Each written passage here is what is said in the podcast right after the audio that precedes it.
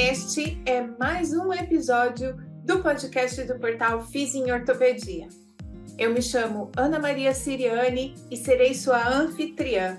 Vou te conduzir pelos episódios da série especial Aprender e Ensinar, um podcast onde quem ensina aprende e quem aprende aprende a fazer isso melhor. Seja muito bem-vindo, muito bem-vinda. Os episódios dessa série especial são para você, estudante, professor ou colega que continua estudando porque quer manter elevados padrões de excelência na sua prática clínica. O Aprender e Ensinar está preocupado com o seu processo de ensino-aprendizagem. Então vem, no carro, na rua ou na esteira. Não perca! Nós temos um novo episódio e ele já vai começar.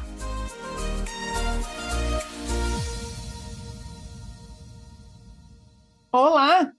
Seja muito bem-vinda, muito bem-vindo ao episódio especial do Dia Internacional da Mulher do podcast do Fiz em Ortopedia. Esse ano eu tive a sorte de ficar com o meu podcast, com o podcast Aprender e Ensinar, no dia, exatamente no dia 8 de março. E aí ganhei aí a oportunidade de organizar esse episódio especial que é para homenagear todas as ouvintes do nosso podcast do Fiz em Ortopedia. Então, de novo, sejam bem-vindas, mulherada, mas quero também dizer para os meninos para não perderem esse episódio. Vocês vão ver que a gente vai falar muito a respeito de coisas que têm a ver com viver em sociedade e tornar a vida melhor para homens e mulheres. Acredito que a gente saiu muito do lugar comum desse tema, que é falar a respeito das dificuldades que as mulheres têm para trabalhar e gerir a família e criar os filhos. Acho que a gente foi bem mais além do que isso.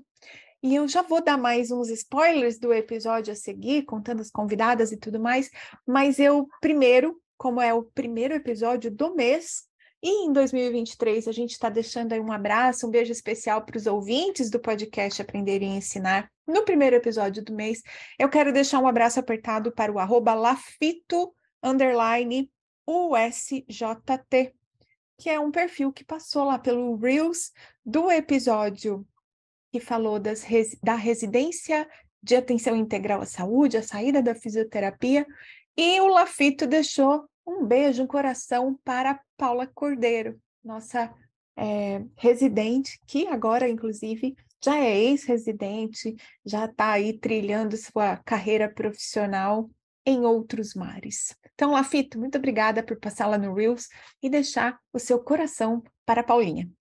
Eu quero deixar também um abraço apertado para a nossa ouvinte, Físio Narayane Franco. A Narayane tem participado aí do Fiz em Ortopedia na pós-graduação e ela está sempre curtindo os nossos conteúdos lá no Instagram e agora ela passou e deixou lá o seu like no episódio do treinamento clínico com o Guilherme Paiva, em que a gente contou como é que ele funciona, como é que ele trabalha nesse treinamento, que é uma mentoria de raciocínio clínico. Então, Físio, Narayane, muito obrigada por passar e deixar seu coraçãozinho para nós, viu?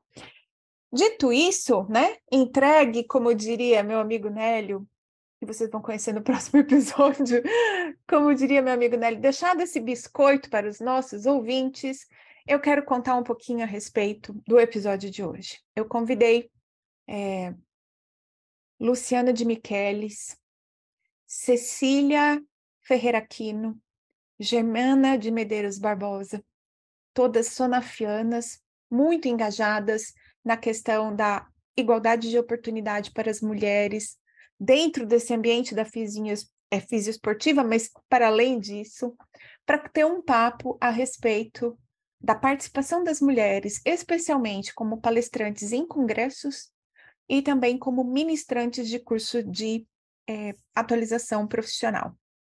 Lógico que a gente passou por vários outros assuntos, mas eu queria dizer para vocês o quanto eu fiquei feliz e satisfeita de não só reunir essas mulheres comigo, mas de ouvir, sabe, algumas coisas que vêm se organizando na minha mente, processando na minha mente, que eu acho que vale a pena a gente parar para refletir um pouco.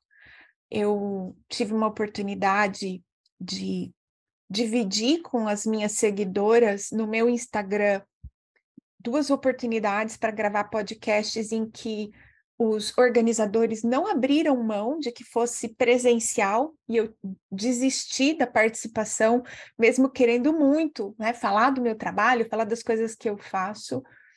E eu levei uns dias processando, tentando entender como falar disso sem parecer uma militância, um mimimi. E, na verdade, não tem como não militar quando a gente fala de igualdade de oportunidades para mulheres e homens uma vez que Luciana, inclusive, chama atenção disso no, no nosso podcast, uma vez de que a gente tem uma cultura muito diferente para homens e mulheres. Então, ao longo do episódio, vocês vão encontrar uma brincadeira nossa, né? Que é você não escuta o homem preocupado com o que vai ficar no congelador para poder sair para um congresso. E outras coisas que a gente comentou, é, inclusive com a Cecília, que é mãe de três, e com a Germana, que trabalha com meninas de uma cultura totalmente diferente da nossa aqui do, do Sudeste, já que a Germana é professora no Nordeste do país, numa federal no Nordeste. E acho que foi uma baita oportunidade para ver como que pequenas iniciativas, como a ideia de pensar cotas para número de palestrantes mulheres em eventos, pode não só é, realmente incluir a mulher, mas também causar uma reflexão e uma transformação dentro da nossa profissão. Um episódio lindo, não percam. Ele vai começar logo mais. Eu só não posso esquecer um detalhe, que é o seguinte: hoje, dia que está saindo esse episódio, é 8 de março de 2023, e neste sábado, dia 11, a partir das 8h30, vai ter o terceiro treinamento aberto do FIS em Ortopedia para docentes. Vocês sabem que o portal Fiz em Ortopedia tem como missão ressignificar o papel do fisioterapeuta em, termos, em tempos modernos, mas para a gente fazer isso, a gente tem que começar lá da educação, da graduação desse estudante.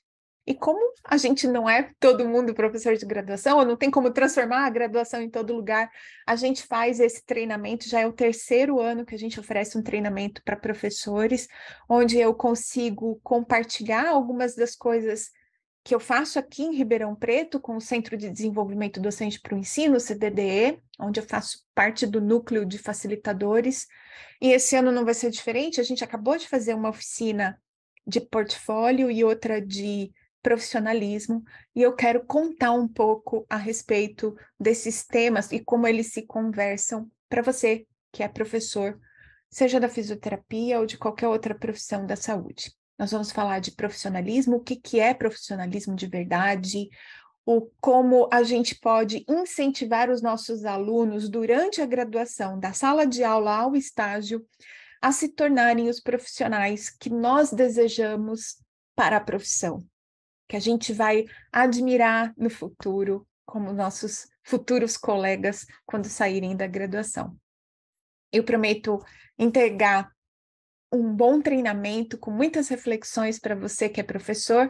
E para participar, a gente está organizando um link para todo mundo. Então, se você ainda não está, entra no nosso grupo do Telegram, porque com certeza esse link de inscrição para receber a, o endereço do YouTube, aonde vai acontecer o treinamento, vai estar tá lá. Se você não se localizar, me manda uma mensagem no arroba Ana Maria Siriane, eu vou te ajudar com esse link também. No portal Fiz em Ortopedia, você não me segue, mas segue o portal, arroba Fiz em Ortopedia. Pode deixar uma mensagem lá, a nossa equipe também vai ajudar entregando os links para as pessoas. O link não está pronto ainda, mas até dia 11 estará tudo sob controle, perfeito, funcionando. E aí, o que, que eu quero dizer? Dia 11, das oito e meia da manhã ao meio-dia e meia, vamos falar de profissionalismo. E eu estou contando com você, não só para participar, mas também se você é aluno, é estudante, para você mandar para os seus professores, as pessoas que você quer ver é, fazendo coisas incríveis dentro da sala de aula, tá bom? Então, conto com a participação de todo mundo no treinamento docente. E agora não percam este baita episódio especial de Dia Internacional da Mulher, Uma honra receber essas meninas, essas mulheres. Bom episódio para todo mundo. Episódio 64 do podcast Aprender e Ensinar está no ar. Olá, seja muito bem-vinda, muito bem-vindo a mais um episódio do podcast Aprender e Ensinar. E esse é um episódio especial, porque ele vai ao ar no dia 8 de março de 2023, Dia Internacional da Mulher.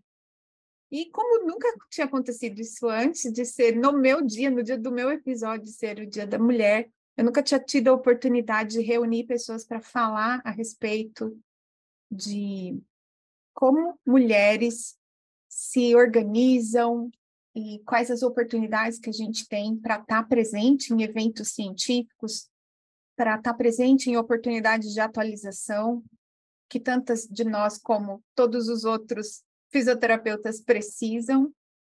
E há um tempo atrás eu tive a oportunidade de falar um pouco a respeito disso no meu Instagram. E eu, daqui a pouco eu conto um pouco mais do que, que eu estou falando para quem perdeu esse episódio. Mas eu trouxe mulheres muito importantes para nós para conversar desse assunto. E eu vou pedir encarecidamente, abra o microfone. Quem quiser ir primeiro, fica à vontade. Estou com mais três colegas. Quem está no YouTube e no Spotify vendo o vídeo já está vendo quem são, mas eu vou convidar aí para as meninas se apresentarem, por favor. Acho que eu vou começar pela Lu. Pode ser, Lu? Vou deixar Pode, vocês. Sem primeiro. problemas. Sem problemas. Primeiro, obrigada pelo convite, né, Ana Maria? Essa ideia surgiu também de uma prosa, né, entre nós, por conta da história do Instagram, né, que você vai contar mas é muito bom estar aqui com todas vocês. Então, eu sou Luciana de Miqueles Mendonça, sou professora adjunta do Departamento de Fisioterapia da UFMG e estou como presidente da Federação Internacional de Fisioterapia Esportiva. As mulheres mais importantes da fisioterapia esportiva internacionalmente brasileira nos representando fora. Muito obrigada, Lu, por achar esse buraco literalmente na agenda para a gente gravar. É, vamos deixar a Cissa falar agora? Obrigada aí também, Ana Maria, pelo convite. Convite também feito por meio da Luciana. Obrigada a vocês duas por estar aqui dividindo esse momento com é, essas três mulheres que eu admiro tanto. Então, eu sou Cecília Ferreira de Aquino, eu tenho mestrado e doutorado pela UFMG, estou atualmente como docente na Universidade do Estado de Minas Gerais, unidade de Vinópolis, e atualmente também estou como vice-presidente da, da SONAF e sou também delegada de representação política do CREFITO 4 aqui em Divinópolis. Além disso, eu tenho uma clínica de fisioterapia esportiva, então tento conciliar a docência com também a, a, a prática clínica, o que não é muito fácil, mas vou me desdobrando nessas múltiplas funções. E aquilo que talvez não está no meu lado, eu sou mãe de três filhos, Mateus, Pedro e Júlia. Eu brinco sempre que isso não tem como colocar no Lattes, mas que isso faz parte de todas as minhas atribuições. Mais uma vez, obrigado pelo convite, viu, Ana Maria e Lu? Obrigada, Cissa. Vocês viram, né? A gente chamou só o pessoal da High Society, da gestão e tal. O negócio hoje vai ser quente. E aí, para ficar de parceira do mundo acadêmica, do mundo acadêmico, né, das professoras Germana, por favor. Esse trovão vai aparecer no podcast. Oi, Ana, obrigada pelo convite, obrigada, Lu, também por intermediar esse convite. Um prazer estar aqui junto com vocês três, compartilhando esse momento tão especial, principalmente nesse dia, né, dia 8 de março. É, eu sou Germana, eu sou doutora pela UFSCar em fisioterapia, atualmente eu sou professora na UFRN, no campus específico da Faculdade de Ciências da Saúde do Trairi e sou coordenadora do programa de pós-graduação em Ciências da Reabilitação aqui na UFRN. E também eu estou como membro da comissão científica, especificamente sou presidente da comissão científica do próximo congresso de Salvador, que vai acontecer em novembro deste ano. Então, obrigada aí pela receptividade. Germana, as inscrições para o congresso estão abertas, submissão de trabalho? Sim, Ana, tudo aberto. As inscrições estão abertas, submissões abertas, tanto de trabalhos é, de resumos né, é, científicos e também de concurso de monografias, teses e dissertações, teremos publicações em anais e estamos pleiteando aí os 20 melhores trabalhos para publicação internacional também. Então, o congresso vem bastante recheado dessa parte científica e clínica também. Muito bom, muito bom. Deixar né, o Jabá aí para o congresso da Sonaf, eu já falei dele no primeiro episódio desse ano, que é uma agenda de eventos científicos, já tinha mencionado que ele vai acontecer. Então, pessoal, na época as inscrições não estavam abertas, nem a submissão de trabalhos agora está. Aproveitem a oportunidade.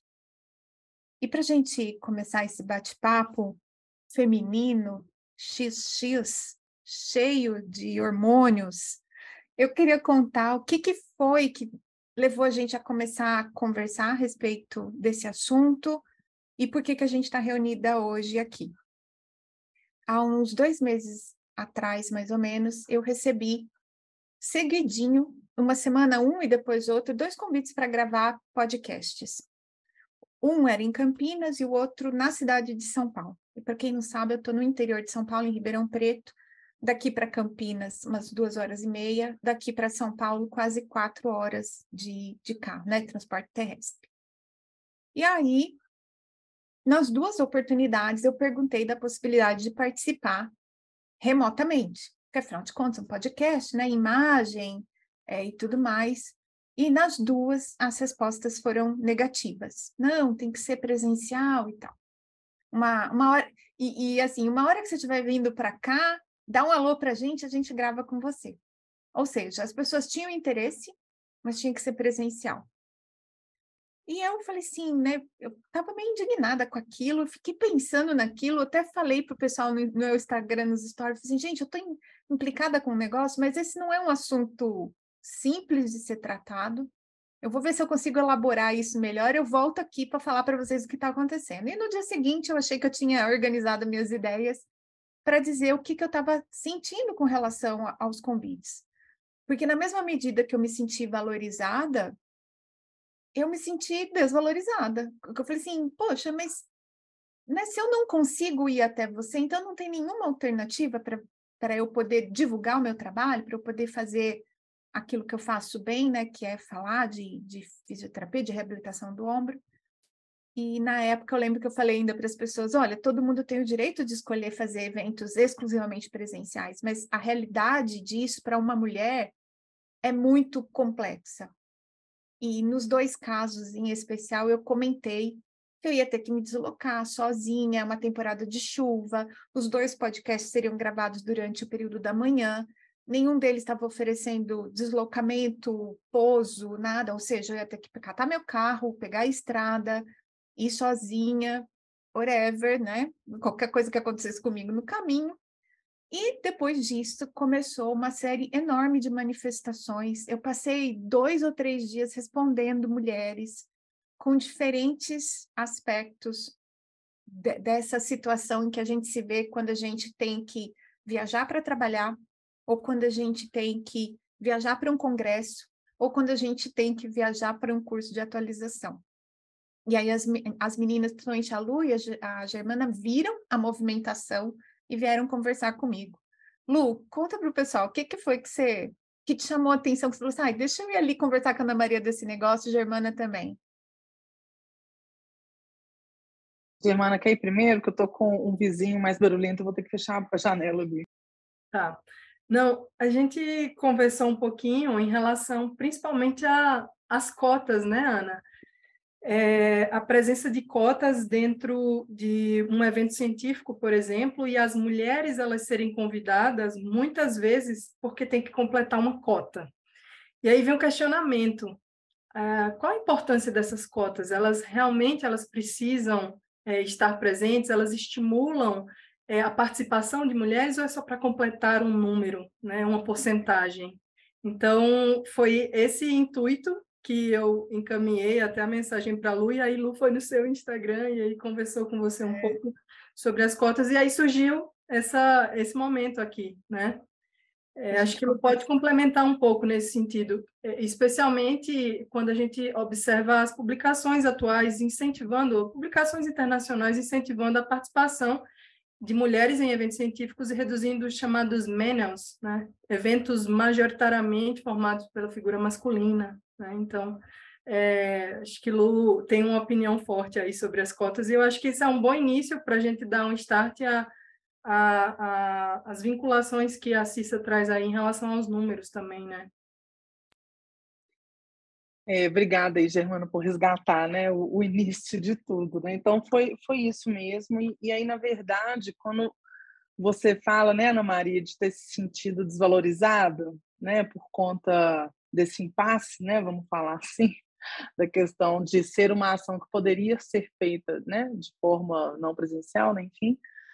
Existem mulheres que também já relataram né, para gente, assim, em conversas informais, que elas se sentem desvalorizadas porque elas acham que o fato de elas estarem sendo chamadas né, para palestrar em um evento é simplesmente para cumprir essa cota né, que Germana mencionou. Eu entendo, né? É, assim, eu, eu por alguns anos eu venho passando por um processo de entendimento, entendimento esse não só do, do que acontece no nosso país, mas entendimento do que está acontecendo no mundo afora, né? Então, Desde 2017 eu estou na diretoria da IFISPT, né, que é a Federação Internacional. Então, você, abre, você amplia o seu olhar, né? Você, você começa a escutar experiências diferentes, né, e acontecimentos diferentes. E cada cultura, cada região tem a sua particularidade, né? Tem as suas especificidades.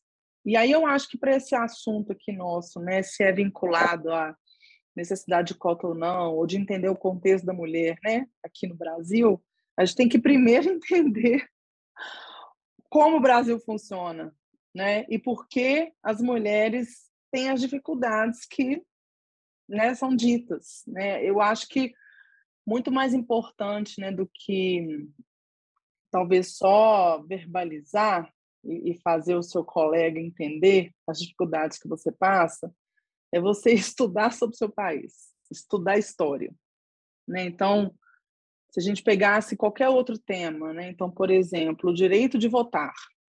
A mulher ela não foi permitida votar assim como o homem desde sempre foi. Tem um delay aí, né?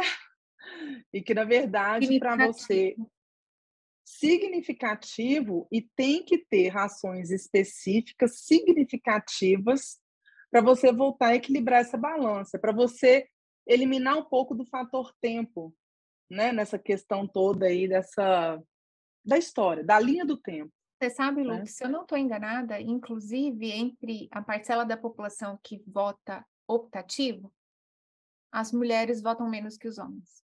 Sim. Senhoras vão se sentem menos envolvidas com essa questão política a ponto uhum. de aos 70 anos irem votar até hoje. Uhum. E aí tem, né, aquele aquele pensamento que vem assim, poxa, mas elas podiam se envolver mais. Mas faça sempre o contraponto. Poxa, a vida inteira elas foram estimuladas a direcionar a atenção para outras questões, não essa. Então, quais vão ser as estratégias específicas para direcionar a atenção desse público? Porque, pelo menos na minha opinião, não pode ser algo muito passivo. Ah, vamos esperar o tempo passar, que as pessoas vão tomando consciência, a gente reza, né? Por isso, torce, e aí tudo vai dar certo. Não, não, assim não funciona. E a gente tem alguns exemplos assim, né? Tudo bem que talvez hoje a gente vá falar mais de exemplos na área do esporte, né? Porque é o pé que Germana, Cecília e eu estamos, né? Mas eu acho que a gente pode usar exemplos, né, de outras questões como essa, né, do direito ao voto, para a gente entender um pouco do processo de como a gente vai tornar mais é, equilibrada essa relação de participação palestrantes, né, homens e mulheres em eventos científicos da fisioterapia. Ótimo. E aí diz que a Cecília tem uns números, né, Cecília? É isso mesmo? Ana Maria, é, para complementar, eu talvez contextualizar melhor a fala aí da, da Germana e da, e da Lu, é, o ano passado, né, nós tivemos as jornadas científicas da SONAF que acontecem na sua, nos seus núcleos de desenvolvimento regional. Então, grande maioria, na, na, na, grande maioria dos estados brasileiros, não são todos, mas na grande maioria dos estados brasileiros. E em função de, no ano de 2019, a, em Assembleia ter sido aprovada uma chamada Carta de Fortaleza, que preconizava uma participação mínima de 30% de mulheres nos eventos da SONAF e apoiados pela SONAF. E aí, como veio pandemia, o primeiro momento que nós teríamos em eventos presenciais, que eu acho que aí vai de acordo com o que você também está trazendo, né, Ana Maria, dessa sua experiência em eventos presenciais, porque a gente teve antes apenas em eventos online, o que facilitava um pouco para nós, mulheres, podermos participar. É, nós, então, tivemos inúmeras dificuldades para essa participação feminina nesses eventos. Eu vou dar um exemplo aqui que eu acho que vai muito de encontro também com, com a fala da Lu e da Germana, que era, por exemplo, dois estados eles abriram edital para participação da, da, de quem quisesse palestrar nos eventos. E aí, é, quando saiu a programação desses estados, nós nos surpreendemos na diretoria, foi inclusive o próprio presidente da, da SONAF que, que entrou em contato comigo e falou assim, olha, não tem mulheres para palestrar nesse, nesse, nesse evento, nesses dois estados. E aí a alegação era, pelos organizadores, que ó, nós abrimos edital, mas nenhuma mulher se candidatou. Em um lugar foi uma apenas, para não falar que foi ninguém, foi uma única mulher, e no outro estado nenhuma mulher se candidatou. E aí a gente para para pensar e fala assim: ah, tá vendo? As mulheres também não se envolvem, as mulheres não querem, a gente abre a oportunidade para elas, tá aí oportunidade para todo mundo, mas elas não se inscrevem. Né? E aí eu conversando até com a Luciana na nossa jornada de Minas, a gente tem que entender que para nós mulheres muitas vezes candidatarmos para isso passa tanta coisa pela nossa cabeça para poder assim sentar e, e, e conseguir cumprir tudo aquilo que está no, no edital proposto, que muitas vezes isso acaba se tornando uma enorme barreira. Inclusive, não só porque nós temos, nós como mulheres temos uma grande diferença em relação aos homens. Nós buscamos muito perfeccionismo, nós queremos muito perfeição em tudo. Os homens são mais corajosos, isso é fato. Assim, os homens são criados desde meninos para serem os corajosos e nós mulheres para sermos perfeitas. Então, quando abre edital e você acha que naquilo ali, ah, acho que eu não vou ter chance, acho que isso aqui eu não vou conseguir, eu tenho medo de fracassar, eu tenho medo de não ser tão boa, a gente desiste, entendeu, Ana Maria? E aí, às vezes, a gente justifica que elas não estão participando porque elas não se envolvem, né? Então, isso foi uma realidade que nós tivemos o ano passado, embora, no geral, nós conseguimos cumprir, ter 30% pelo menos nos eventos, mas quando a gente computa tudo no geral, porque alguns estados conseguem muito, assim, ultrapassar esse uhum. valor, mas nós temos estados que têm mulheres, mas que a gente não consegue representatividade, entendeu? Não sei se eu consegui explicar melhor assim, mas trazer acho que algumas outras questões que a gente pode discutir aqui também. Ah. E isso, o que você falou, né, das mulheres se candidatarem ou não, acho que também tem muito a ver com o que a Lu falou, que é a realidade da mulher brasileira eu, eu sou da década de 70, eu não fui treinada em casa, por exemplo, para ir para um encontro com um homem e avaliar se ele servia para mim.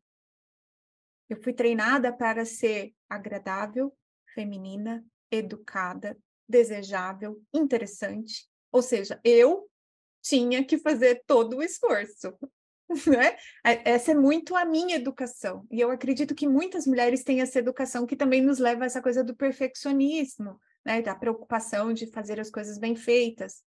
A gente tem um apelo social muito grande estético. Então, é, eu já vi muita mulher falar que não tem.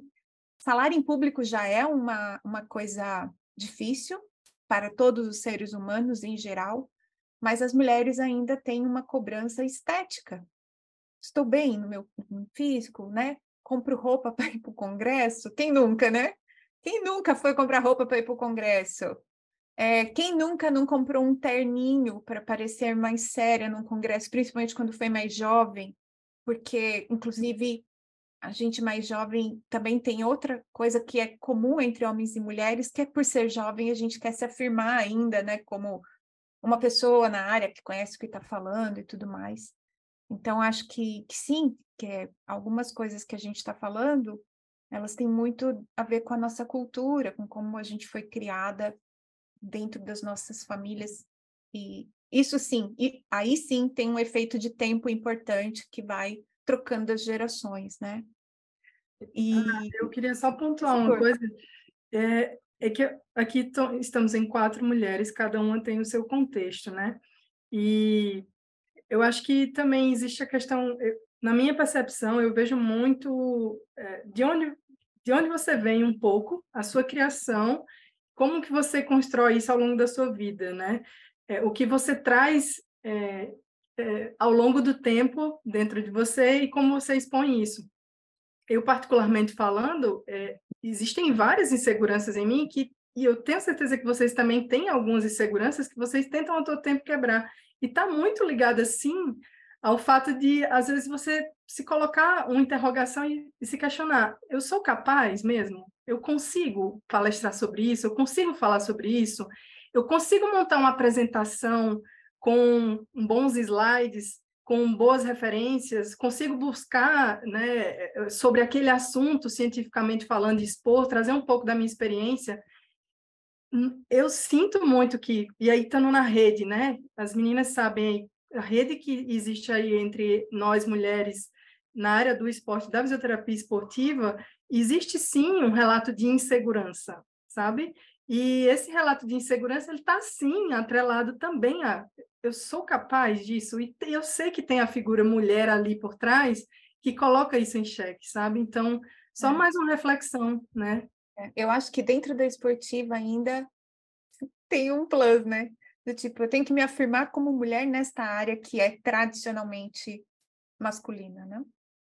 E a gente coloca aí, por exemplo, áreas da saúde ligadas à educação física. É um curso que tem, em sua grande maioria, homens, né? Atualmente tem, tem sido mudado, está tendo essa mudança, mas se a gente for observar, talvez até seja um pouco mais forte isso, né? Se for pensar. Bem, a gente colocou aqui alguns pontos Acho que em todos eles essas questões mais profundas estarão presentes, né? Mas uma das coisas que eu falei aquele dia, além de, de ter falado, né, que às vezes eu me incomodava de pensar em ser convidada por uma cota, que foi o motivo que a gente começou a conversar. Fala, puxa vida, vamos, vamos convidar por uma cota. E hoje eu vejo isso cada vez mais como importante né, para fazer a gente pensar a respeito do tipo assim, bem, deixa eu olhar esse programa aqui, mas aí será que não tem mesmo nenhuma moça aqui, uma mulher que a gente pode convidar, né? Essa parte eu acho que cada vez mais está mais clara para mim como uma coisa importante, ainda que a gente não cumpra o número eventualmente em todo lugar, né? Mas que a gente possa refletir a respeito disso. Outra coisa que eu comentei lá foi a questão das dificuldades de deslocamento. E quando eu falei, né, que eu moro sozinha, não, minha família não é daqui, ela é de São Paulo, então normalmente eu, eu me desloco sozinha. E já aconteceu comigo de eu estar em deslocamento de carro e furar um pneu. E era um feriado, era um domingo de Páscoa. Então eu tinha a oportunidade de ligar na assistência do seguro para alguém vir trocar meu pneu, mas provavelmente por ser um feriado eu ficaria muito mais tempo esperando da estrada do que se eu tentasse trocar e eu sabia que eu dava conta que eu trocaria. Eu já, já tinha sido treinada para aquilo. Então, comecei a trocar esse, esse raio desse pneu e aí surgiu um homem na pista, vindo no acostamento onde eu estava. E eu olhei ao meu redor e falei assim: se ele resolver que ele vai levar o carro, ele vai levar o carro. Não tem o que fazer. Porque fisicamente ainda que eu fosse uma mulher marombada, a gente tem muito pouca chance contra a força física de um homem. E aconteceu uma coisa muito louca. O moço passou, ele perguntou se eu precisava ajuda, ele continuou, ele não insistiu quando eu disse que não. E eu nem sei dizer para vocês, assim, até de lembrar até hoje essa história mexe assim, eu fico aflita de lembrar. Depois eu parei e ofereci carona para ele, porque eu confiei né? Olha que louca. Botei o homem dentro do meu carro, deixei ele lá na rodoviária de Campinas. Mas isso, eu fico pensando, né? Toda vez que a gente está em deslocamento sozinha, como é o meu caso, a gente pode passar por uma situação dessa, que é uma insegurança para uma mulher e que talvez não passe pela cabeça de um homem que se ele ficar na estrada para trocar um carro, ele pode ser fisicamente ameaçado, além de ter o carro furtado.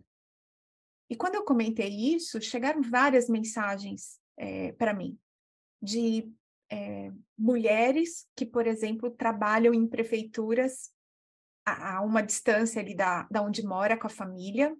Então, por exemplo, moro em Ribeirão Preto, mas trabalho na prefeitura de Franca, na, na prefeitura aqui de uma cidade ao redor. Então, pessoas que viajam sistematicamente para trabalhar todos os dias e que sentem a mesma preocupação muitas se organizam em esquemas de deslocamento comunitário conjunto, né? E outras que falaram da coisa de que não viajam sozinhas de jeito nenhum. Mas isso não é opção para todo mundo, né, gente? Como é que Ana, é para Escutando você falando assim, né? Só passou na minha cabeça uma frase forte, mas que é verdade. O Brasil é um país que não é amigável com as mulheres. Ponto. O Brasil não é um país amigável com suas mulheres. Ponto. Isso é uma realidade. Não tem como você contestar essa é. verdade. Dito isso, e aceitando essa afirmativa, né? com certeza passamos por mais desafios, né? Você pode simplesmente virar para uma mulher e falar assim: ah, enfrenta seu medo, mulher. Vai lá, guerreira.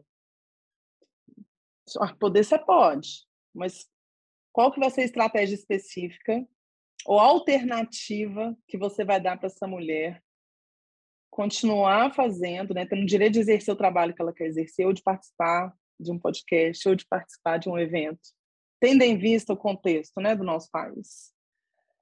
Então, assim, falando de mim, eu já viajei muito esse Brasil afora, seja para dar Você aula em pós-graduação, né, quando eu era recém-formada, sem grana, e assim, viajando de ônibus sozinha, já perdi oportunidade. E assim, eu percebia, né, nessa época, que os meninos viajavam mais do que eu. Pode ser por N questões, tá? Mas não é fácil, né, você encarar uma viagem sozinha nesse Brasilzão afora. Não é fácil essa rotina, né, de pegar um carro e sair por essas estradas que não tem, né, muitas vezes um apoio, né? Quantas idas e vindas BH Diamantina eu já fiz, né, de carro. Não deixava de fazer, não. Ah, a Luciana é corajosa não é só isso. Né, assim, a gente conta com a é sorte também, né? A gente conta muito com a sorte. Anjinho da guarda e, e, e. O que, que eu posso fazer para minimizar né, os riscos? Você vai montando as suas estratégias. Não quer dizer que não vai acontecer nada com você. Não quer dizer que não poderia acontecer com o homem. Pode acontecer, gente, mas é fato que o Brasil não é amigável com suas mulheres. Isso aí você não pode botar na mesma medida, né? O que acontece, o que pode acontecer com uma mulher vai acontecer com um homem, né? Então, essa sua fala, acho que ela é super importante. A gente tem que gastar um tempinho para refletir em cima dela, sim. Eu acho que não é simples, né? Não é um vai guerreira, enfrenta seus medos. Não é assim que se faz, né?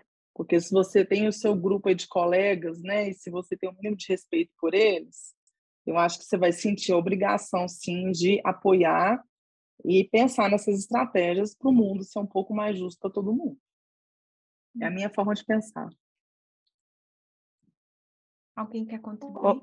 É, Ana Maria, eu queria também complementar aí o que a Luciana falou, porque isso não é só, talvez pensando só em eventos, né? Eu, eu passei por isso durante o meu doutorado. Eu, eu moro numa cidade a 100 quilômetros de, de Belo Horizonte, né? E eu tinha a oportunidade de fazer um doutorado aqui na minha cidade, que aqui tem uma universidade federal, mas eu queria muito fazer em Belo Horizonte, porque era fazer com Sérgio Fonseca, né? Eu falava, vale todos os, os sacrifícios. Eu tinha, é, eu tinha todas as motivações possíveis para isso, né? Mas é, é algo que, se você parar para pensar racionalmente, você muitas vezes, é isso que a Lu falou, a gente desiste antes de, de tentar. Porque eu passei quase foram quatro anos e meio, o tempo que eu fiz disciplina isolada, quatro anos e meio, viajando semanalmente para Belo Horizonte, enfrentando todos esses. Ah, pode falar. Desculpa Lu. te interromper. Fala quantos uhum. anos você planejou iniciar esse doutorado? Olha, não sei falar quantos anos foram planejados e foram interrompidos por filhos que eu tive ao longo do processo. E aí eu via que não dava, não era o momento ainda, né? Porque eu terminei meu, meu mestrado em 2005. Eu fui fazer, iniciar meu doutorado em 2015. São 10 anos aí de, de, de, de intervalo em que, por umas, por umas questões de eu ser mulher, é que impediria. Eu tenho certeza que se eu fosse homem, eu teria feito muito antes, não tenho dúvidas é, é, em relação a isso. E mesmo quando eu fui fazer, eu fui fazer com a minha filha caçula com três anos de idade, com três filhos, minha caçula com três anos. Eu tive que mudar da minha residência para morar perto da minha mãe, para tentar minimizar um pouco o que eu sabia que seria um sufoco para o meu marido, e, e, isso aí não dá para a gente fazer, de, eu pensar de forma individual, é só, ah, eu vou lá e faço, é eu tenho que pensar em todo, na família como, como um todo. Então, fui morar, abri mão de morar num, num ótimo espaço assim que eu tinha para ficar perto da, da, da minha mãe, para que ela pudesse dar esse suporte para o meu marido nos dias em que eu, eu, que eu estava fora, né?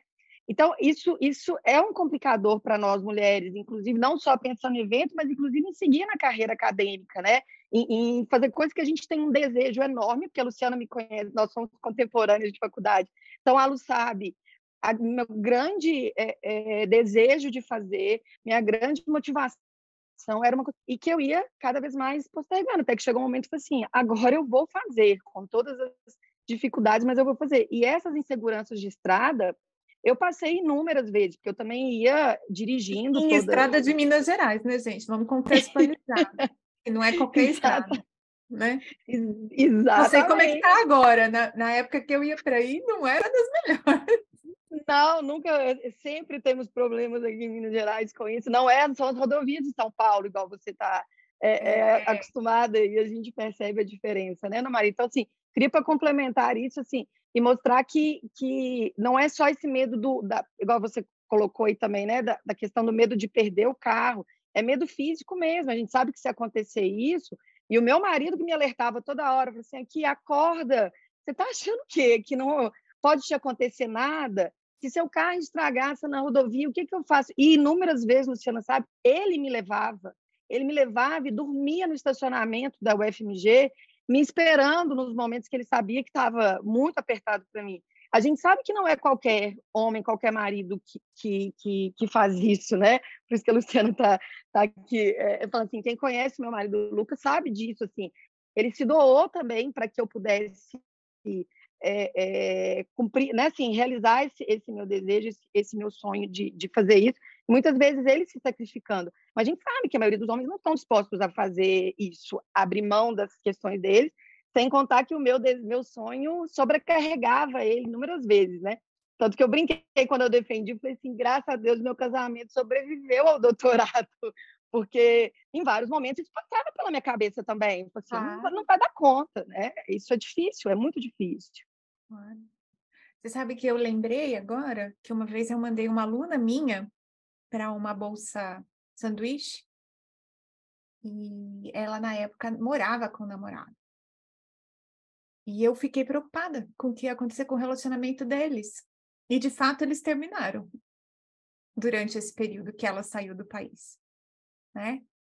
É, não que não acaba sendo mais comum, mais assim, é, talvez acaba que, assim, não que eles não pudessem ter terminado com ela aqui mesmo, mas é um outro fator estressante, né, na relação, porque afasta, porque isso, porque aquilo. E o que você falou do, ah, meu casamento sobreviveu após graduação. Você não é a única mulher que pensa isso, mas eu não vejo nenhum homem falar, ai, ah, não sei se meu casamento resiste após graduação. Eu não vejo, assim, não sei se tem. Eu, eu não vejo. Você vê, Germana, seus alunos, homens, fazendo pós com você, dizendo: Ah, minha mulher está muito brava comigo, acho que ela vai se separar. Não, não. Eu só queria trazer um pouco essa conversa, essa conversa para puxar outros contextos, porque é, a gente nem está colocando aqui questões sociais, questões de desigualdade, né? Imagina se a gente colocar. É, recentemente eu participei da, do planejamento, Semana de Planejamento Estratégico aqui da UFRN, e uma psicóloga falou, né, que 70%, pesquisas recentes mostravam que 70% das meninas, elas além de ter, cursarem ensino médio, elas também realizavam atividades domésticas. Né? Isso, imagina, a gente está numa parcela diferente aqui de desigualdade social, né? Que, que temos alguns privilégios, sim, né? Somos todas brancas aqui, né? Ninguém negra. Então, é, e a partir, então aí vem, vem todas as reflexões né, relacionadas é. a, a, essas temáticas que no meu contexto aqui, por exemplo, eu tenho alunos que vêm da roça, são alunas que, que foram criadas no sítio, né, no interior do Rio Grande do Norte, então vocês imaginam no sertão mesmo aqui. É, Inclusive a mão de obra faz falta em casa. Isso, exato, Anny. E aí a gente tem que entender o contexto, sabe? Não dá para cobrar muito desse aluno quando ele está passando por dificuldade em casa, não tem o um mínimo apoio da universidade aqui, né, para poder continuar, enfim, a pesquisa, o ensino. E, é, então, assim, é, é, é, complexo, né? E quando você é. traz ainda aí o, a mulher nesse meio, é, por isso que eu falei das inseguranças, porque eu lido com isso direto. E quando você chega assim tentando incentivar, tentando motivar os seus alunos, as suas alunas, você sente, você vê essa barreira, porque você sai de uma situação em que você foi criada para talvez seguir a carreira, seguir os passos da mãe, né? Que a mãe é lavadeira, que a mãe muitas vezes executa atividades domésticas, que a mãe trabalha em um, um mercado e você tem que dar continuidade àquilo, e você não foi criada para fazer uma universidade, né, cursar e seguir. Então, é, é, para sonhar, né? Para sonhar, é exatamente, para sonhar. Eu, eu, aqui a gente lida muito com isso, sabe? E eu falo isso com propriedade, porque, e olha que eu vim também de privilégios, e eu sei que eu vim. Porque eu consegui, por exemplo, fazer um ensino médio numa, numa particular, né?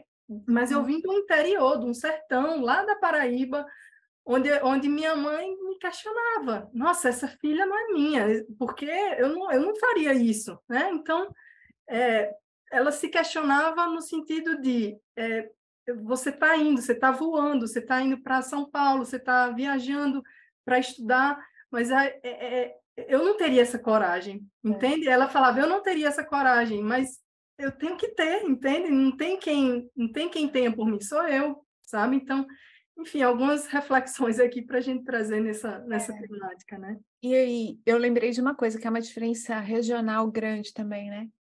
No norte, nordeste tem muito isso. Ah, se você quer voar, se você quer se formar, você vai ter que sair daqui. E por mais, assim, que as pessoas comentem, né? Como a sua mãe, ah, você não é minha, você está no mundo, foi para o mundo e tal. Tem outros lugares do Brasil em que essa realidade é ainda mais restrita por exemplo, no Rio Grande do Sul, em Santa Catarina, a, a cultura é da família, é muito próxima com a família. As pessoas são muito próximas. Não sei se é a origem alemã, italiana, dali daquela região, mas é, é muito difícil para uma mulher deixar a, fa a, família no Rio Grande do Sul para ir estudar bem longe, assim, sabe? E eu sei disso porque eu tive uma estudante que é de são Miguel das Missões, na verdade, de uma cidade ali pertinho, e os pais são é, de agricultores, eles são agricultores, então ela não está lá, além dela depender de, do dinheiro, das safras, aquela coisa arada toda, a família também ficava sem ajuda dela lá.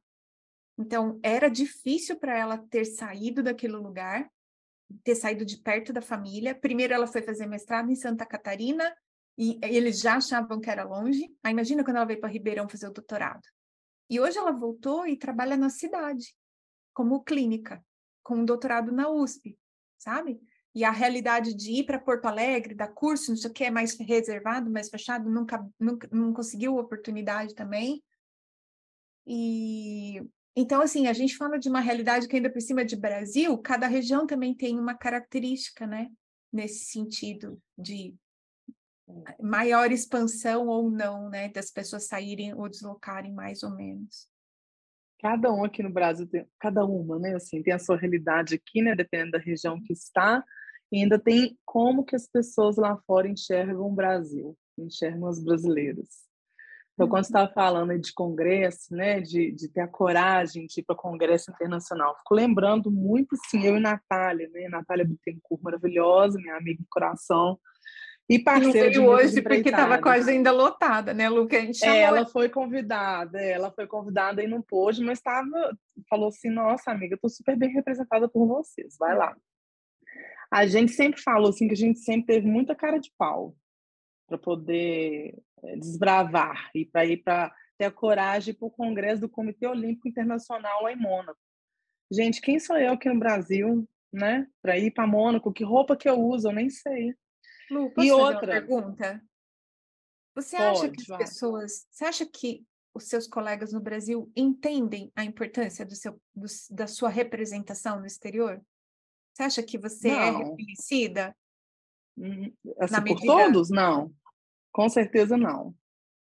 No fundinho eles podem saber, mas eles não admitem. Concordo. Eu estou falando eles porque é mais homens, tá? Assim, do, é, tem, e não estou generalizando, não, tá, Ana Maria? Tenho, eu tenho muitos amigos que, obviamente, reconhecem, mas eu tenho vários colegas que não, não têm ideia e que não sabem, não têm ideia do que eu passei, do que eu, eu e Natália assim, passamos para a gente conseguir estar onde a gente está, né?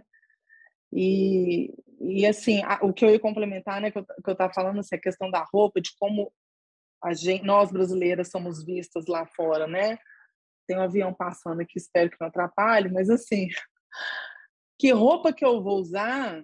Porque é a primeira vez que aquela pessoa vai estar me vendo, vai saber que eu sou do Brasil, porque tem um crachazinho, né? Geralmente é o seu uhum. nome e o país que você está, então não posso nem omitir essa informação se eu quisesse. E aí eu tenho que estar respeitável, né? Com uma roupa respeitável, é uma preocupação. Eu lembro as primeiras vezes, as primeiras viagens internacionais que eu fiz foi com foi centro do terapeuta da seleção brasileira, né, categoria de base do vôlei masculino, eu era a única menina da comissão inteira e participava, né, não só atendia os atletas, mas tinha, né, os momentos de reunião entre as comissões, né? A gente está falando isso aqui que é evento científico, mas tem esses pequenos, esses pequenos Tudo, né? momentos né? onde você congrega com seus colegas, né, de outros países. E no início eu ficava muito preocupado, com a, o olhar, né? Porque aqui o Brasil, como que o Brasil era vendido há uns anos atrás? É biquíni, é praia, né? Só para a gente ser muito educado aqui na forma de colocar informação, mas é, é isso, né? Então tem essa primeira barreira também a ser quebrada, né? Além de tudo que a gente passa aqui no Brasil, ainda tem isso, né? Como que você vai quebrar a forma com que os outros, né? As pessoas dos outros países estão te enxergando. Então, eu e a Natália, a gente foi muito corajosa e com muita cara de pau, assim, né, para poder desbravar isso. E que é um as pessoas nos enxergam desse jeito como um reflexo do que acontece aqui, né? De como a gente valoriza também a mulher. Não sei quando a Germana morou fora, mas numa oportunidade, assim, na rua, conversando num bar, moça, ah, mas você não é brasileira? Você não dança samba? De tipo, não. Ô, Ana, e na, nas primeiras viagens que eu fazia sozinha, porque essa com a seleção não podia falar que eu era de outro lugar, né? Sou brasileira, mas uhum. tinha ali um, uma blindagem, né, dos meus amigos ali, né? Mas as primeiras que eu, que eu fazia sozinha, eu falava que eu era italiana. Eu nem falava que eu era brasileira. Sem falar italiano. Mas eu ainda fazia isso, porque eu, que eu não queria gastar energia, eu não, não me sentia preparada e forte o suficiente para gastar energia para me blindar do que fossem pensar de uma forma folgada né, em relação a. Até para economizar a necessidade de ter que passar por essas coisas ou ficar se explicando, né? Sim. Eu vou aproveitar, Cissa, e aí depois eu, eu vou puxar a Germana para falar de um outro assunto, mas Cissa, como é a sua rotina para viajar hoje, por exemplo, se você for sair fazer um curso de atualização com três crianças, você sai e deixa o, o cartão refeição para o seu esposo e ele pede marmita? Que, que, como é que é essa rotina? Como é que ele se, como é que você se prepara ah. em casa com três crianças? Bom, Ana Maria, hoje até eu estou numa fase um pouco mais tranquila, porque o, o meu mais velho está com 15 anos, tem o do meio com 12 e a Júlia com 10, né? A caçula com 10. Todo Foi mundo já mais... pede iFood se precisar, né? Isso, né? exatamente. Só fala assim, mãe, manda um Pix para mim, manda um Pix para eu pagar. É, é assim. Então, assim, tá um pouco, né? Eu estou numa fase mais tranquila, mas eu já passei por muitas dificuldades é, é, em função disso. E aí, sempre meu porto seguro foi a, a minha mãe, né? Então, é, é, é era uma questão de tentar ver, olha, minha mãe pode é, dar um suporte, porque a, a gente, culturalmente, embora meu marido é um pai, paizão mesmo, assim. Talvez ele saiba mais da rotina dos meninos do, do que eu, é, se for olhar, mas, por exemplo, eu chegava muitas vezes cansada do, do, das minhas viagens para o doutorado, e, e, eu eu queria fazer dever, eu, porque a gente tem isso que isso é responsabilidade nossa, isso é uma coisa que é cultural nossa da gente achar isso. Então, muitas vezes, mesmo eu fazendo isso tudo, eu já planejava a questão de que, que tinha que olhar de escola, a questão de comida, ele é muito melhor do que eu, todo mundo sabe, ele até mexe com restaurante, meu marido aqui cozinha aqui em casa, eu sou péssima dona de casa. Quem sortuda. Pois é, eu tenho essa sorte. Mas ele fala que aprendeu porque ele viu que ele ia passar aperto comigo. Então ele teve que aprender a, a, a, se virar, sabe? Mas não, eu falo também, você não casou enganado, você casou sabendo que era, que era assim. E aí, é, então, eu tinha esse suporte muito grande, assim, da minha mãe.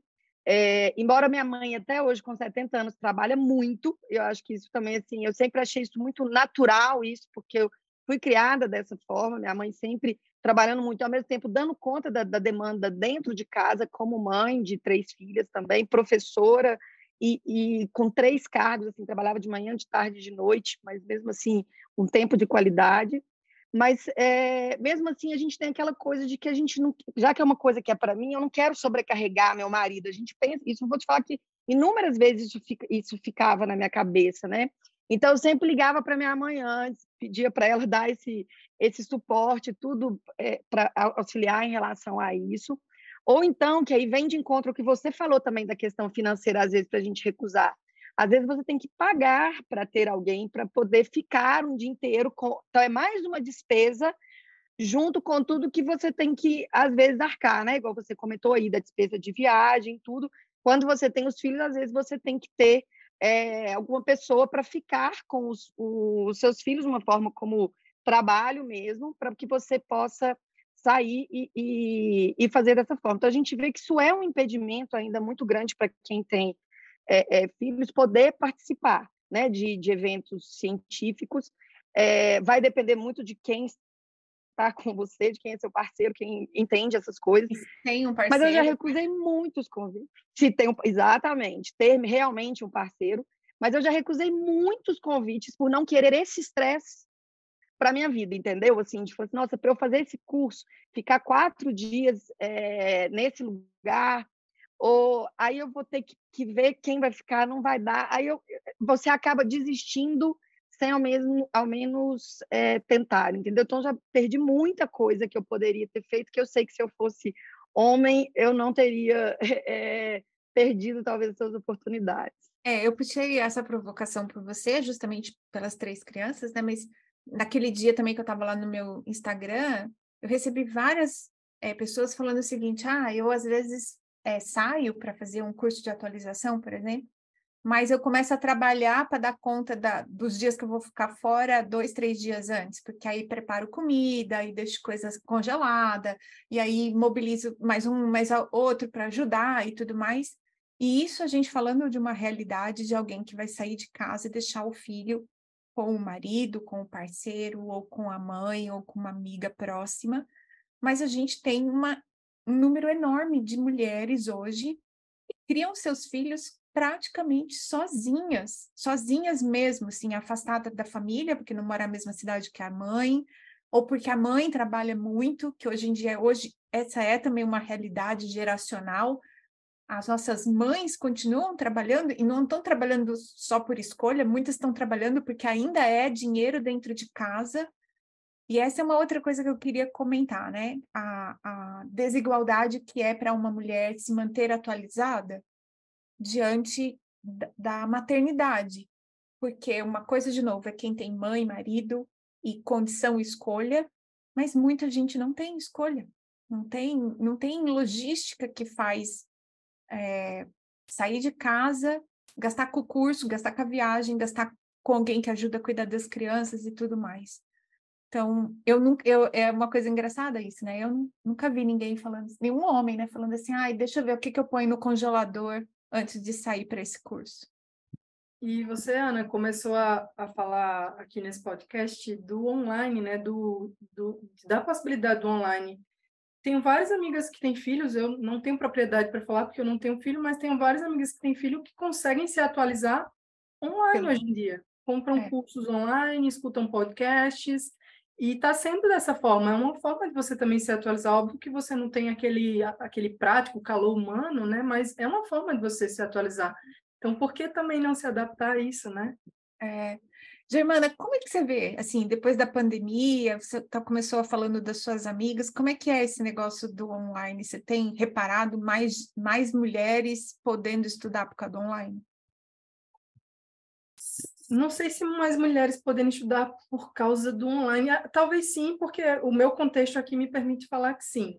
É, mas eu acho que as mulheres elas estão se dando mais, estão se mostrando mais, perdendo um pouco do medo de ousar mais por exemplo, com cursos online, com uh, reuniões online que você possa participar e contribuir de alguma forma cientificamente, clinicamente. E muitas vezes existe a dúvida, né? A dúvida da própria mulher e a dúvida da própria comunidade. Eu vou comprar um curso, às vezes você, né? Vou comprar um curso online. Em vez de você olhar o currículo lá, não, você pensa, já pensa, nossa, é um cara, nossa, ele deve manjar daquele assunto, né? Porque a figura masculina, ela tem um, um poder, né? É como se tivesse um poder, mais conhecimento, enfim historicamente isso foi criado, né? Mas eu, eu acho que o, o, online, Ana, ele veio para ficar, é, ele veio para nos auxiliar de alguma forma. E aí no contexto de quem é mãe, que pode falar mais, né?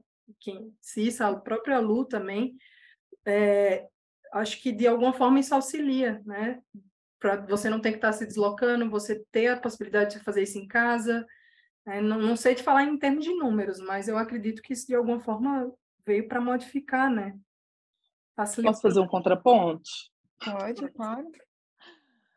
Eu concordo que facilita, né? Mas ainda tem desigualdade, né? Porque se a gente está usando o online como estratégia de participação para viabilizar o maior número de mulheres, né, em eventos ou em cursos, enfim, ainda vai existir o desequilíbrio no networking, né, no relacionamento com seus pares você está online. Então, se, você, né, se tem um congresso internacional que eu quero participar, é claro que vai ter o conteúdo ali que está sendo ministrado, eu estou recebendo online.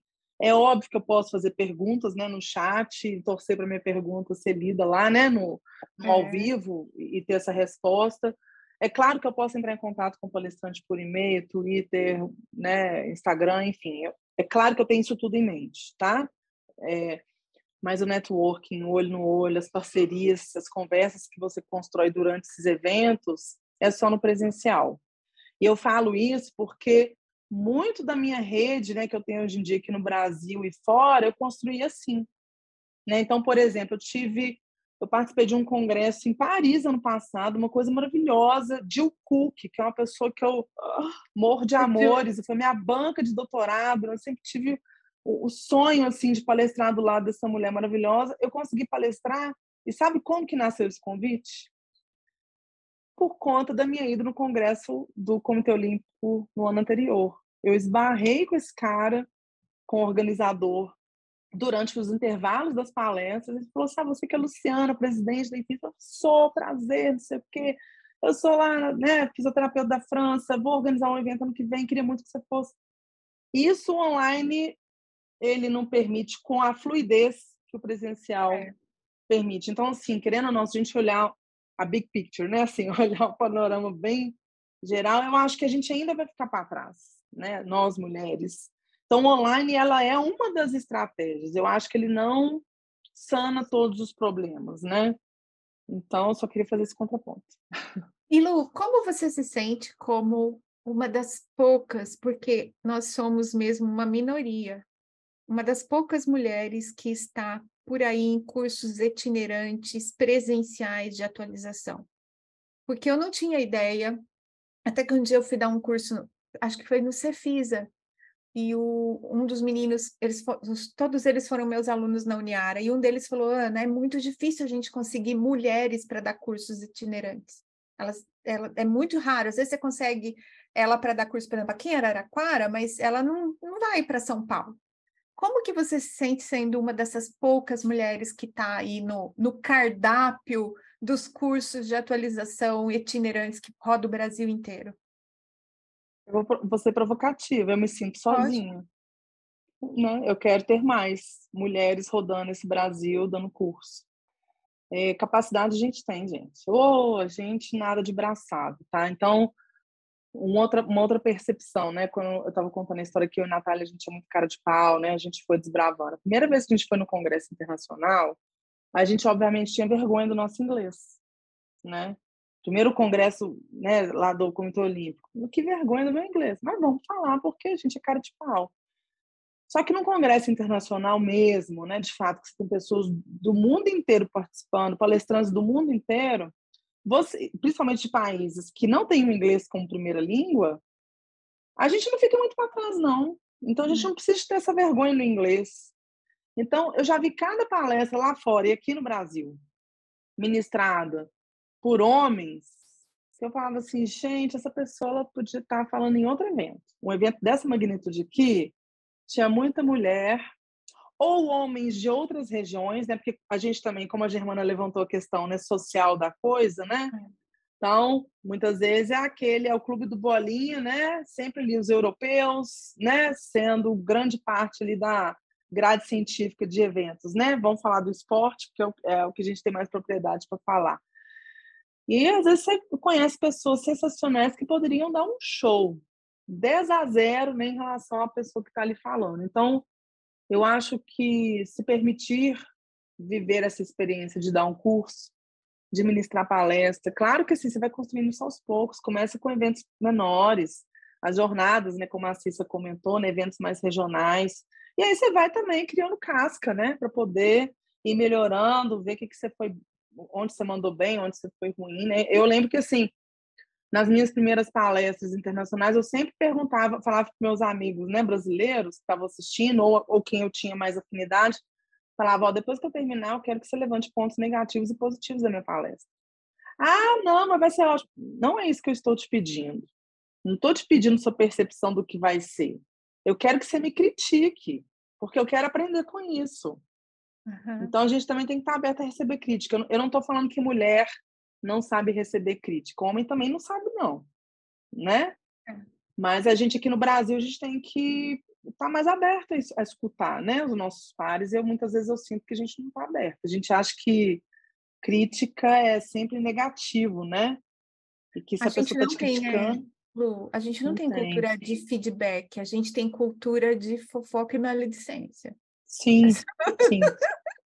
Sim, muito total. Mais, muito Total. Mais. Então, eu me sinto sozinha, Ana. Eu, eu queria que mais mulheres né, ministrassem cursos. Eu acho que essa vontade ela vai nascer do entendimento de quão competente essa mulher se sente. Assim, nossa, mas isso aqui é muito tranquilo para mim. Fui elogiada, recebi uma crítica super positiva. Quem sabe eu não posso, né? Ter essa, essa renda extra. É. Ana Maria, se você me deixa, eu queria complementar uma. Pode, à vontade, sim. Uma questão aí que a, que a, a Lu colocou, quando você perguntou para ela se a Luciana percebia, assim, que os pares reconhecem a importância dela e da, e da Natália, né? Eu acho que quando a Lu traz isso, assim, eu acho que para nós mulheres, eu vi que a Germana, nós, e a Germana, a gente ficou aqui balançando a cabeça, que a gente sabe que ele não, é, é, por parte dos homens isso é muito difícil, mas por parte de nós mulheres, a gente percebe o quanto foi importante Natália e Luciana para a fisioterapia esportiva, assim, no sentido de gerar representatividade, sabe? De outras meninas verem que aquilo é possível, né? É, é, parecia uma coisa muito distante para todo mundo. E olha que eu que sou próxima das duas, eu me senti assim extremamente puxada por elas em vários momentos da, da minha vida. Sou inclusive mais velhas do que elas, né? Assim, é, me formei um pouco antes, pouquinho antes, só, né, Lu? Pouquinho antes, e me sinto puxada por elas o tempo inteiro, assim, pois o é. quanto elas geram essa representatividade, sabe? Então, quando a gente vê um, um evento, vê cursos que são dados apenas por homens, a gente vê em eventos científicos apenas homens, a gente tem que pensar a repercussão daquilo, entendeu? Porque quem está na plateia como menina olha e fala assim: esse não é um universo para mim, isso não tem jeito, isso é realmente só para homem.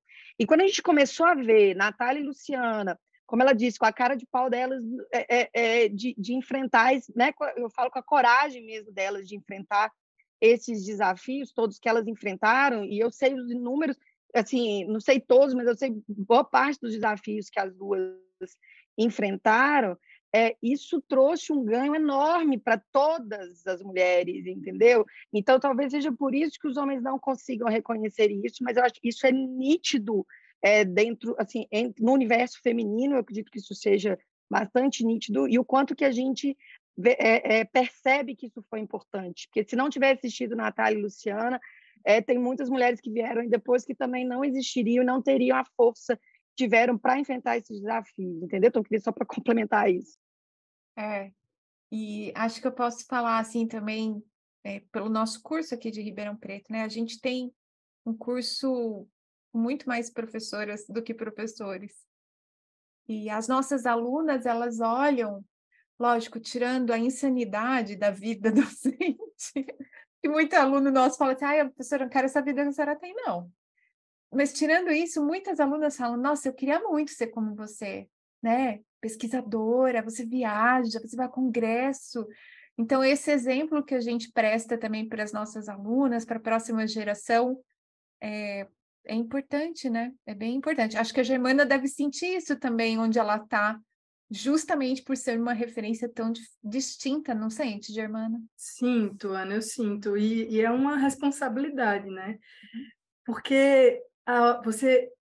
É, eu, esses dias eu tive até um probleminha relacionado a isso, porque às vezes você, pra, você precisa fazer uma, uma captação da sua turma no sentido de você ter um meio termo ali. Você não pode nem ser muito, nossa, vocês conseguem, vamos.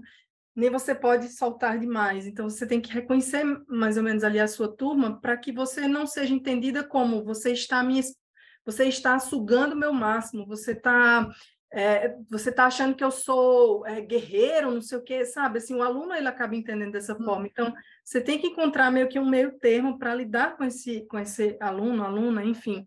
E, e eu, eu, sinto bastante isso porque é, estou próxima a mulheres fortes também.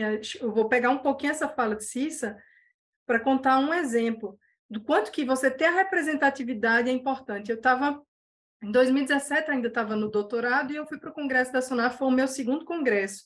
E eu estava lá na plateia, fui apresentar trabalho, não, não era Sonaf nem nada, nem, nem me envolvia ainda. Gostaria de me envolver, mas não era, não era ainda sócio.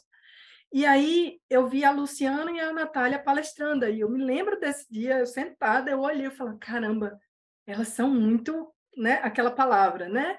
Aí, Galácticas. É, isso, exato. Aí eu olhei e falei, um dia eu quero, né, chegar lá. E aí você usa aquilo como uma representatividade, né? E já estar próxima a elas, estar aqui com vocês três, por exemplo, isso para mim é muito grande, sabe, Ana? Muito gratificante. E, e é, assim, eu, eu me sinto muito honrada de estar aqui, entendeu? Porque é, é, você, pensa, você pensa um pouquinho na história, né? Como que foi construída, o que você construiu, o que você teve que passar em todo o processo para estar onde está, né? Então, é, é, isso que você, eu, quando você pergunta do aluno, é isso que eu quero que eles saibam também que é possível, sabe? Da aluna, que é possível ela sair daqui, do interior dela, de onde ela está cursando, e, e fazer um, um, um, mestrado, outro, trabalhar em outra clínica lá fora, sabe? Sair um pouquinho daquele ninho, né? Pensar um pouco fora da caixinha. Então, eu, eu, eu, sinto muito isso e às vezes, por sentir demais, eu às vezes extrapolo nessa minha vontade de querer que o aluno porque parte dele, né? Parte é. do aluno também, não só da gente motivar, né, de incentivar, mas parte dele também ter esse entendimento que é possível. E é legal você estar tá ali no meio dos alunos e também mostrar, olha, eu também vim do interior, também consegui, você também pode, né? Só que eu sei que existem todos os pormenores, os contextos, as questões sociais, questões sociodemográficas que limitam, né? Eu sei disso. Não estou falando que porque eu consegui, os outros não, não é isso, é mas, mas ter essa compreensão, sabe? É, mas a gente é um exemplo mesmo para eles, né? E, e, a gente, quem passou pela experiência de se graduar, se firmar na carreira através do estudo, da pós-graduação, a gente tem o desejo de que as pessoas vivam essa transformação. Acho muito justo mesmo. E aí, às vezes, a gente se empolga, é normal. Isso. Muito normal. Mas a gente convidou você, Germana, agora a gente vai contar toda a verdade, porque a Germana, como presidente aí dessa experiência do Congresso da SONAF, né, ou responsável pela, pela experiência, conta um pouco para a gente do que, que você está tomando conta e como você está pensando a participação das meninas, mulheres da SONAF. Conta para nós como é que vai ser. Vamos, a gente vai sacudir Salvador, é isso? É, Ana, então, essa está sendo, acho que está sendo um dos meus maiores desafios, assim, frente à organização de eventos científicos.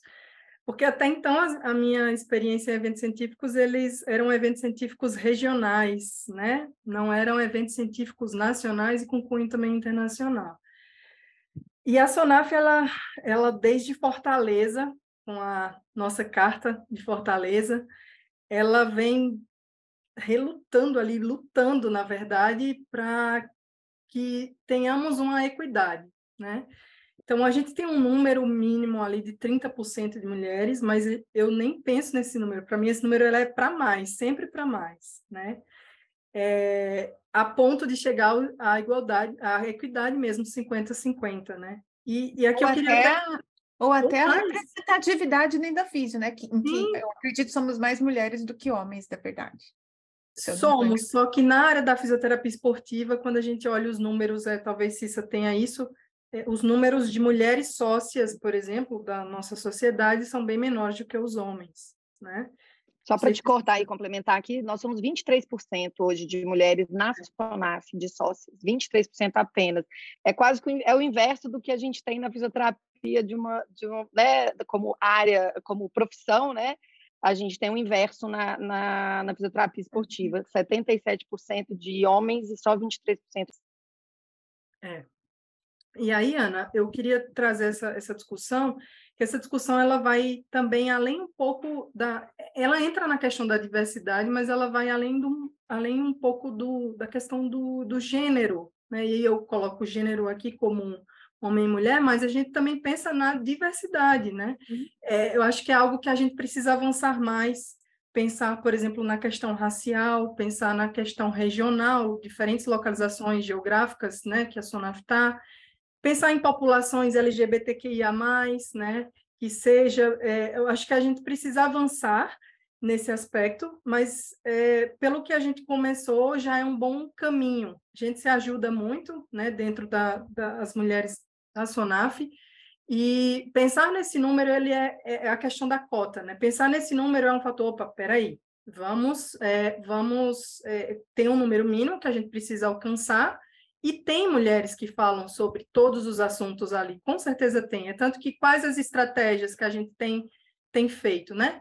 Passamos formulários, passamos lista para preencher, colocar nome, é, contato, temas de domínio em que a gente possa né, de alguma forma captar a formação. Além disso, é, a gente também procura evitar, por exemplo, que os mesmos palestrantes venham se repetindo, uma porcentagem, então a gente estabeleceu algumas porcentagens para renovação do corpo de palestrantes dentro do evento.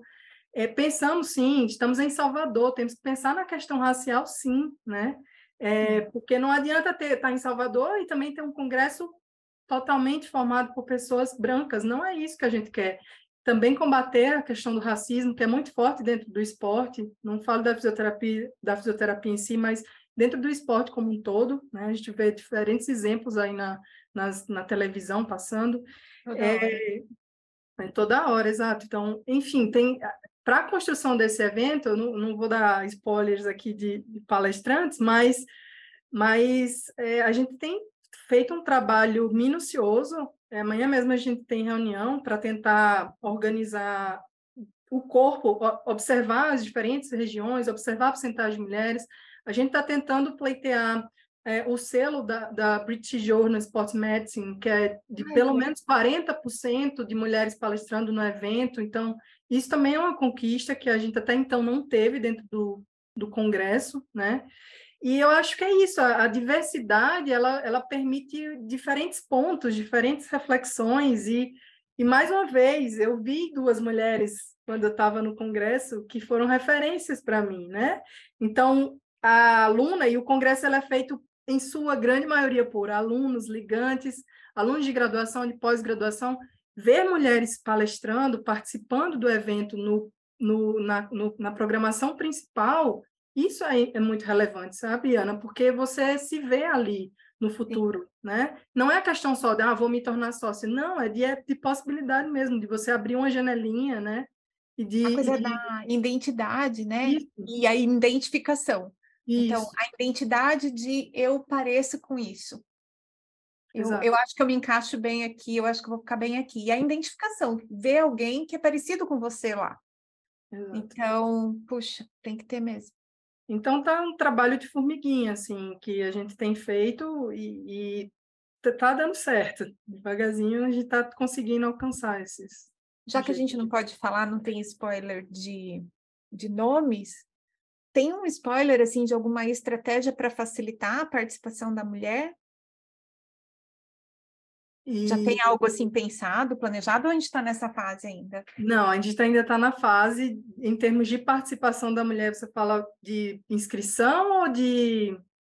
de Como que o evento vai receber essas, essas mulheres? Então, a gente, a gente tem, além da, da questão, não só porcentagem, mas a gente vê o conteúdo em si. A gente fez agora, por exemplo, um, um processo seletivo, um edital para enviar workshops e palestras para participar do evento. Então, também houve envios né, dessas propostas feitas por mulheres. Então, sempre a gente pensa numa equidade. Ah, eu vou selecionar uma, uma palestra, essa palestra que eu estou selecionando, ela é proposta por um homem. Então, eu, será que não tem nenhuma dessas que foram enviadas, por exemplo, que, que eu possa também né, é, trazer a mulher? E sim, tem, entende? Então, a gente está tomando esse cuidado, a comissão científica como um todo, de prestar atenção nesses detalhes, sabe, Ana? E em termos de estratégias específicas, assim, para inscrição, ainda não, mas quem sabe, né?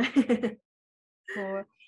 A Lu comentou, né, Lu, se você quiser falar, quando você vai a eventos internacionais, você vê muito mais carrinho de bebê do que tem no Brasil. A gente parou Sim. de ter bebê? Será que é isso? Não, a gente não parou de ter bebê, não. Só que lá fora eu acho que é parte da rotina. Talvez o que a gente enxerga aqui como barreira, para eles lá já é algo natural desde sempre, sabe? Eu, eu não estou falando que você não vai gastar aquela energia extra, né? De levar o seu filho, carro de bebê, para um congresso. Não é por aí, né? Mas talvez a, a, a gente enxergue aqui uma barreira gigante, talvez quase intransponível, e para eles lá fora é um murozinho que eles conseguem transpor, assim, sabe? Então, é muito comum e livre acesso, né? Assim, entra e sai dos locais de palestra, amamenta dentro, né? Do, sem problema, ninguém fica olhando, porque é natural. A gente aqui no Brasil tem um problema com o corpo, né? Feminino. Mamilos, né? Temos problemas com mamilos aqui. Sim. Mas é isso, assim é uma percepção, foi uma das primeiras coisas que me chamou a atenção quando eu comecei a ir a participar né, de congresso internacional. Eu pensei, poxa, como, que bacana, como tem carrinho de bebê aqui nesse congresso. Ana, mas essa sua pergunta ela foi uma cutucada, não vou mentir, não. Ah, essa mas eu acho que você fez, porque eu acho que isso trouxe uma reflexão também para cá, entende?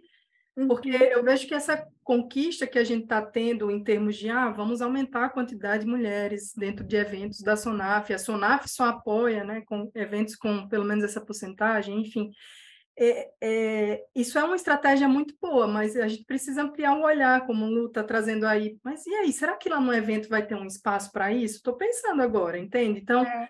coisas que a gente precisa, de alguma forma, ampliar o nosso olhar para isso, para essas problemáticas também, sabe? Como que eu vou facilitar, né? Se eu estou convidando oh. alguém que é mãe, o que que eu vou, entende? É, essa, foi essa provocação, foi essa provocação mesmo. É. E é.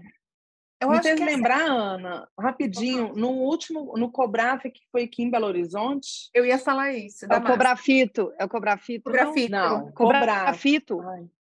Foi Cobrafito, da Flávia Massa. Cobrafito, foi. teve Espaço Kids. Teve. Né? Isso. Gratuito para quem... Livre, livre, acesso aos esposos e mães. Quem tivesse Isso. acompanhando essa mãe com criança, circulou ali na área de estantes, entrou nas palestras, Sim. Aí, aí, só para complementar, olha só como é que é importante isso. Por que, que isso aconteceu? Porque a Flávia Massa, que era presidente do Congresso, ela estava com um filho pequeno, então ela, ela ela estava se passando por aquilo ali. Então, se a gente tem, como a, a, a Germana colocou, e talvez, Germana, se quiser trazer aquela informação que você falou, se não tiver na organização mulheres no evento, eles não, os homens não sabem disso, eles nunca passaram por isso, eles não se preocupam se vai ter um espaço porque... kids no evento, né? É, porque eles não são as pessoas que vão pensar o que ficou na geladeira para sair de casa. Exatamente, exatamente. É, essa informação que a Cissa falou é muito relevante, porque foi um, exatamente um estudo publicado agora em 2022 é, na JAMA, no JAMA, e que mostrou que existe uma associação, uma correlação muito direta, uma associação entre você ter mulheres na organização e ter mais mulheres palestrando. Então, o que a Cissa está falando, né? Ter uma mulher mãe, eu não sou mãe, mas imagina, é. se tivesse alguém que é mãe na organização, na presidência, e temos outros, obviamente, é, membros da comissão científica que são mães, por exemplo, é, será que não poderia pensar nisso, né? Então, é, isso de, de alguma forma isso estimula, né? Pensar nesses, nesses diferentes contextos. Ó, oh, é o seguinte, a gente está mais de uma hora gravando já, e eu acho que a gente passou por tópicos que, é, que foge um pouco só essa coisa de ser mãe, não ter ajuda, né? A gente falou de coisas mais estruturais, como a forma com que a mulher vive na sociedade brasileira, falou da história dessa participação, eu acho também que a gente está construindo uma história legal, é, falamos de dados, né? Então, eu queria pedir uma coisa agora para vocês. Nesse é, podcast, eu sempre termino quando tem convidado perguntando qual foi a última coisa que aprendeu e como isso resolveu um problema da sua vida, tá? Eu vou fazer uma pergunta diferente dessa vez. Parecida, mas diferente. E aí a gente encerra. Eu queria que cada uma de vocês dissesse de um aprendizado de vocês como mulher nessa batalha da gente continuar se capacitando e trabalhando dentro dessa nossa ótica feminina. Qual foi um aprendizado que você quer compartilhar agora e deixar para as nossas nossos ouvintes e nossos ouvintes? Se a Cissa quiser começar. Tô vendo que ela tá sacudindo eu, eu já, eu já ela já sabe com... o que ela vai falar. Não, não sabe? Não, não sei. Quer falar, Lu, primeiro? Você já tá com Posso falar. Vontadinho? Então vai, então. Posso falar. Não, é, eu tô aprendendo sempre, né, Ana? Então, é. assim, eu tenho lido muito sobre feminismo. Eu tenho a cada dia pensar, tentado pensar de forma diferente, porque a gente por anos foi acostumada a ter uma forma de pensar ali, a visualmente enxergar só homens palestrando, né? enfim. Mas isso vem com uma carga, né, de cobrança que a gente faz em cima da gente mesmo, né? Então, meu aprendizado mais recente é que eu não tenho que dar conta de tudo.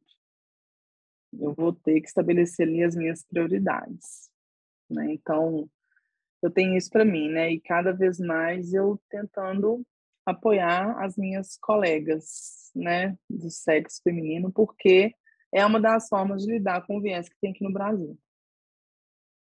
Lu, é isso mesmo você não conseguindo fazer tudo, eu, eu quero agradecer por tudo que você já fez e faz, viu? Receba o meu abraço e o meu muito obrigada. Ai, obrigada. Obrigada você também, né? Porque você é uma referência importante para a gente também, né, Ana Maria? Ah, é. Mas menos é, militante, é eu claro, acho. Alguém que é conhecida como Mulher Maravilha da fisioterapia, você quer falar o quê?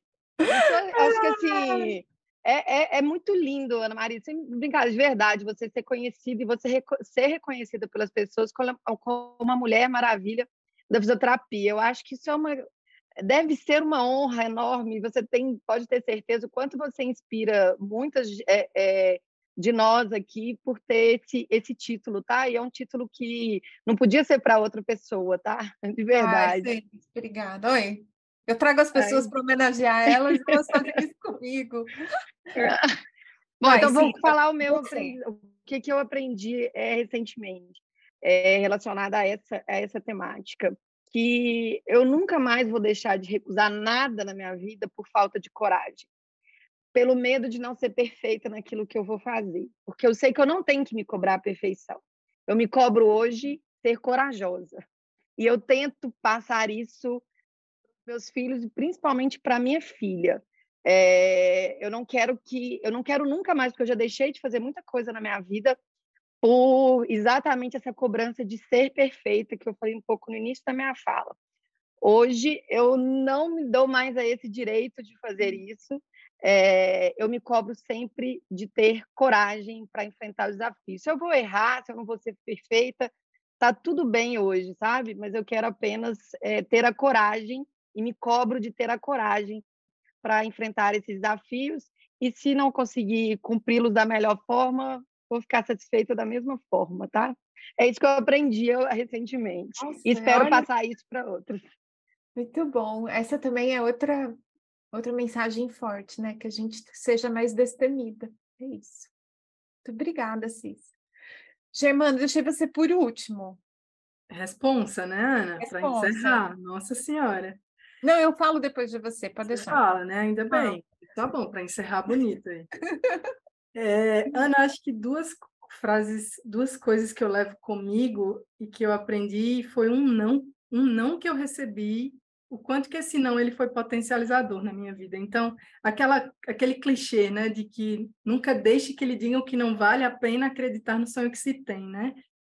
É, esse não que eu recebi lá atrás, ele me potencializou tanto que eu, eu usei isso como combustível para é, ir alcançar o que eu realmente queria, que eu almejava. Não, não, e o não foi de um homem, exatamente de um homem, né? De, um, de, de alguém, né? enfim, da, da área acadêmica, e isso me ajudou muito a, a eu seguir os meus próximos passos. Usei isso como combustível, usei, não só isso, mas usei isso também para provar para mim mesma, não para ele, mas para mim mesma, entende? Esse foi um ponto. E um segundo ponto é que eu não vou conseguir agradar a todos. E tá tudo bem não agradar todo mundo, né? Alguém vai ficar chateado, alguém não vai gostar de você, alguém vai achar que você é fechada, é chata, tem a cara isso aqui. Tudo bem, é a sua opinião. O que importa é o que eu acho de mim, né? Então acho que cada vez mais eu venho aprendendo sobre isso. É um processo, mas é, tenho trabalhado e é essa mensagem que, que eu deixo aí. Obrigada mais uma vez e é um prazer estar aqui com vocês de novo. Nossa, nem fale. E uma hora eu vou te chamar só para a gente falar da coisa das redes sociais. Eu quero que você me chame para a gente conversar sobre ombro. Porque Também. É. Ombro, é. porque ombro é um negócio que eu estou estudando aqui, que você é uma das minhas referências. Então, eu quero estudar mais sobre ombro, aprender mais sobre ombro. Fechou, já até vou anotar aqui. Vou anotar. Minha, aluna, minha aluna de mestrado já quer ir para fazer doutorado com você. Já falei para você para a gente estabelecer umas mobilidades, é, então. mandar os alunos uma para outra, que nós estamos bem. E aí, gente, eu vou dividir uma coisa que eu tenho aprendido, assim. É... Eu sou uma pessoa criada, né, no, de uma geração de, de pai e mãe que auge do militarismo no Brasil. Então, na minha casa, a gente sempre respeitou a hierarquia muito fortemente. Imagina chegar em casa e falar mal de um professor. Você sempre estaria errado, sabe? Imagina você discordar de alguém mais velho.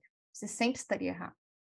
Independente daquilo estar tá certo ou errado de fato. Então, não tinha discussão. E não tinha discussão por uma série de coisas.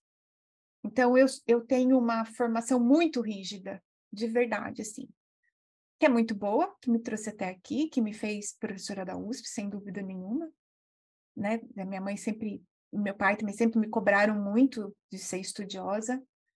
Mas, ao longo dos anos, isso foi se tornando uma rigidez mental. Então, eu, tinha, eu tenho uma série de dificuldades com coisas muito modernas, do tipo linguagem neutra. E dificuldade de, de incorporar, sabe? de incorporar na, nas expressões, na fala. Outro dia eu vi alguém falando na, no YouTube, se apresentando, né? Ah, eu sou uma mulher branca, de cabelo castanho comprido, estou usando uma blusa de cor, parece uma telha, não sei o quê. E eu falei, nossa, gente, isso, isso é o cúmulo da, da empatia. De você lembrar que alguém vai estar tá ali e não, e não tá ouvindo. Então, uma das coisas que eu mais tenho tentado exercitar é, ter uma mentalidade mais flexível para enxergar o outro. E acho que se todo mundo enxergasse mais o outro, a gente não tinha que ficar se preocupando tanto se esse outro é mulher, é homem, se é transgênero, ou qualquer coisa assim, sabe? Então, que a gente puder, assim, eu queria muito dividir isso. Eu tenho de verdade exercitado a minha capacidade de enxergar o outro num esforço real, não é natural para mim. E acho que esse é um negócio que todo mundo devia se esforçar um pouquinho mais, sabe? Para acomodar melhor a vida para todo mundo. Daria para todo mundo viver. Como é que é? Combinando bem, todo mundo transa. Que lindo que você falou, viu, Ana Maria? Parabéns é, por estar é... nesse processo.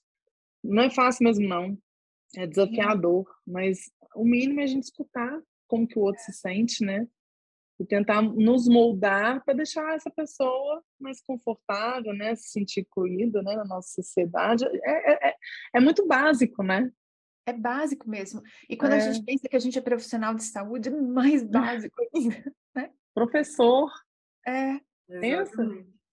Né? Enfim, que as pessoas escutem esse podcast, reconheçam as algumas barreiras que a gente enfrenta, algumas reflexões, que deixem aqui, compartilhem com a gente, ou no Spotify, ou lá no nosso YouTube, embaixo desse vídeo, ou no Reels que vai sair junto com essa com esse episódio. Deixem lá seus comentários, suas impressões, sua colaboração. Você tem uma ideia ótima para que mulheres, meninas possam participar mais das coisas da fisioterapia e da vida? Escreve para nós, a gente vai ficar super feliz. As meninas vão estar marcadas no post, a gente vai poder ler e ver como é que vocês refletiram sobre tudo isso. Agradecer imensamente, eu sei que vocês são mulheres super ocupadas e são mesmo, não é brincadeira. E foi uma honra poder dividir esse episódio especial com vocês. Muito obrigada, Cissa, Luciana e Dona Germana, viu? Muito obrigada. É isso. Todo mundo pode falar tchau e eu já vou dar o meu até o próximo episódio. Tchau, Obrigada tchau. aí por escutarem. Tchau, tchau. Obrigada, Ana, pelo convite. Obrigada, Cícia e Germana, por aceitar a convocação. Foi ótimo, gente. Obrigada. É uma honra estar aqui. Obrigada, viu, gente? Tchauzinho. Adorei, Lu, Ana e Gê. Foi um momento único. Vou, vou guardar isso aqui no meu coração, esse momento de hoje, viu? Beijo para todos.